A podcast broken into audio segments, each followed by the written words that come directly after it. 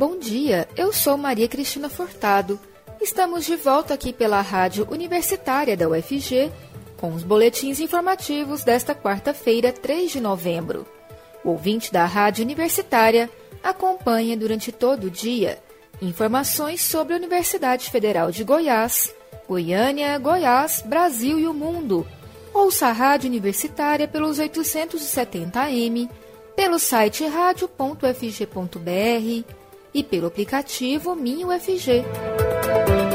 Apesar do afrouxamento das regras de distanciamento social na pandemia, as vendas feitas pela internet representaram quase 12% do total comercializado pelo varejo em outubro, segundo o levantamento da Abicom, Associação Brasileira de Comércio Eletrônico.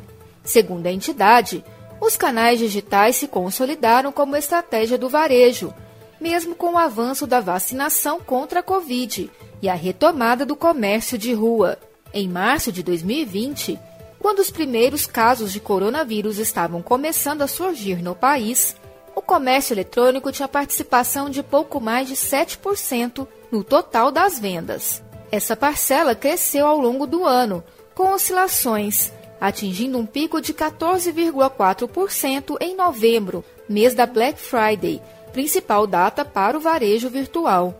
Neste ano, o patamar das vendas pela internet ficou acima de dois dígitos em quase todos os meses, com exceção de fevereiro e março. Atualmente, a redução nos casos de mortes pela doença facilita o acesso ao comércio físico. Ainda assim, as projeções da Abicom para novembro apontam para um pico de 18,7% de participação das vendas virtuais, graças ao impacto da Black Friday, que acontece no dia 26. Na média do ano, o e-commerce será responsável por 11,3% das vendas no varejo, contra os 9,6% registrados em 2020, segundo as estimativas da associação. A forte alta na taxa básica de juros Selic, que passou de 6,25% para 7,75% ao ano, ainda teve pouco impacto sobre os financiamentos imobiliários e na procura por imóveis, para especialistas neste mercado, as vendas devem continuar aquecidas, pois as taxas para o crédito imobiliário ainda são atraentes. Mas os bancos já começaram a fazer pequenas alterações nos juros, que podem ter reflexos significativos nos financiamentos de longo prazo. O especialista em mercado imobiliário, Rafael Scodelário, lembra que a Caixa Econômica Federal baixou os juros do crédito imobiliário ligado à poupança o índice era de 3,35% e foi para 2,95%, mais a rentabilidade da poupança. O presidente da Associação das Empresas do Mercado Imobiliário de Goiás, ADEME Goiás, Fernando Razuki, informa que os bancos já fizeram pequenas altas no mês passado, algo em torno de 0,5%, e deve ter mais aumento. Porém, ele lembra que o crédito imobiliário no Brasil ainda é atraente pois tem taxas que valem a pena. A Selic é um dos componentes do custo do crédito imobiliário, o mais importante, mas não o único. A maior parte dos financiamentos é feita com fundos de poupança. Se a Selic sobe, a rentabilidade dela também sobe. Mesmo assim, as taxas médias ainda estão em 7,11%, contra 7,67% no ano passado. A estimativa é que cada ponto percentual de aumento na taxa dos contratos represente cerca de 10% a mais no valor do financiamento. Em nota, a Caixa afirmou que a definição das taxas de juros se baseia na análise da associação de fatores mercadológicos e conjunturais, dentro das regras das condições do crédito, e que está em constante busca pelo equilíbrio financeiro de suas operações e adoção das melhores taxas. Para o programa Casa Verde Amarela, por exemplo, houve uma redução de 0,5 ponto percentual nas taxas, que passam a vigorar por famílias com renda familiar mensal bruta de até 2 mil reais. No Banco do Brasil, o financiamento é de até 80% para imóveis residenciais e comerciais, com valor mínimo de 20 mil reais e máximo de R$ 5 milhões, e prazo de até 360 meses. O banco informa que as taxas a partir de 7,58% ao ano mais TR permanecem as mesmas desde antes da última alta da Selic e variam conforme perfil do cliente e prazo do financiamento. Uma pesquisa realizada pela Fundação Maria Cecília Souto Vidigal revela que o uso de celulares e tablets por crianças de 0 a 3 anos saltou de 15% para 59% após o isolamento social imposto pela pandemia. O tempo de tela, que antes já era considerado alto por especialistas, agora se tornou motivo de alerta devido aos efeitos prejudiciais para a saúde dos pequenos. Além de afetar o desenvolvimento cognitivo e prejudicar a visão, o hábito está piorando a postura das crianças e se tornou fator de risco para o desenvolvimento de doenças musculoesqueléticas na fase adulta. Membro da Sociedade Brasileira de Cirurgia e Traumatologia, o ortopedista Tiago Antunes confirma que viu crescer no consultório as queixas de dores na coluna entre pacientes pediátricos. Segundo ele, as crianças estão mais suscetíveis à síndrome de pescoço de texto, ou text neck, uma doença ocasionada por estresse repetitivo na região da cervical.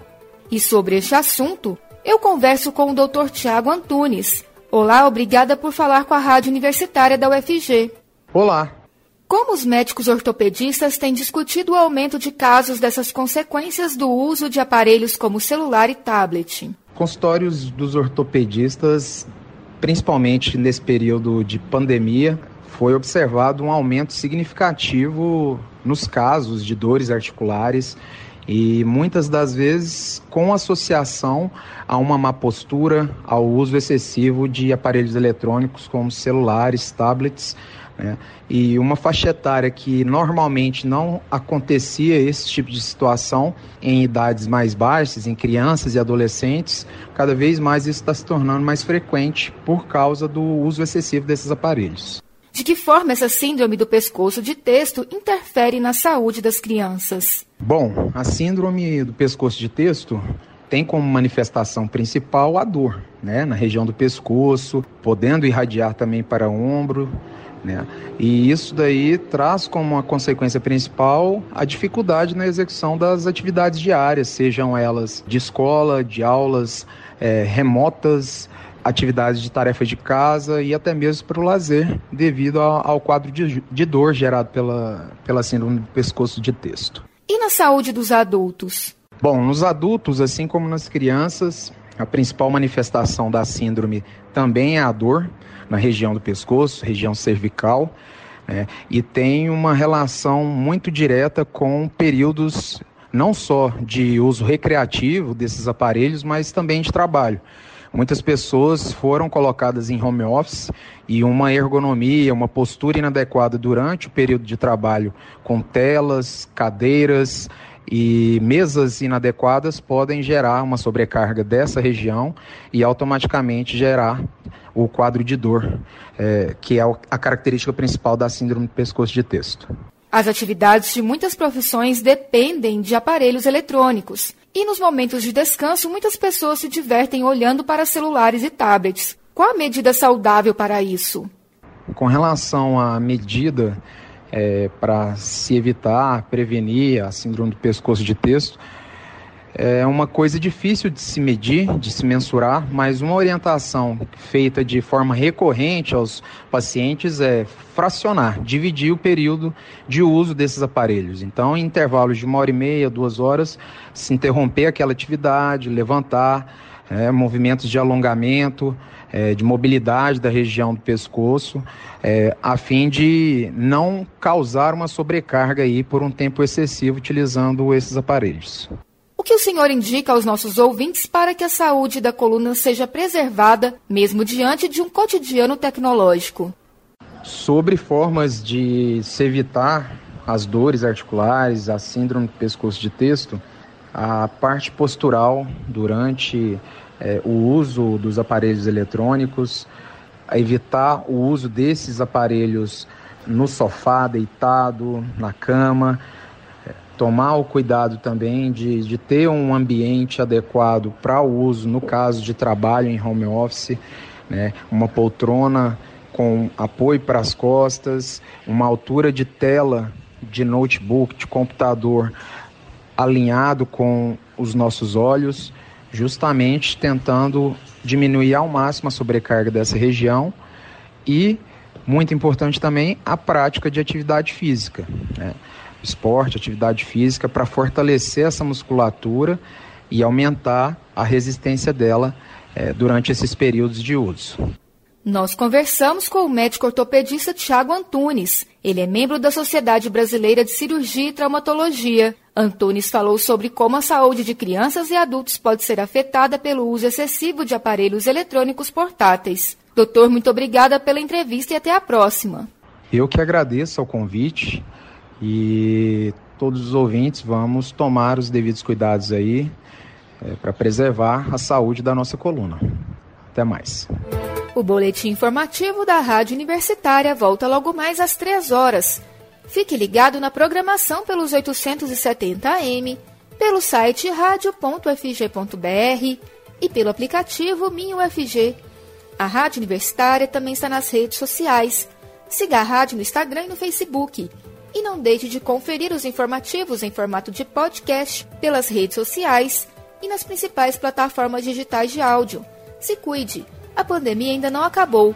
Use máscara e evite aglomerações. E vacina sim. Maria Cristina Furtado para a Rádio Universitária.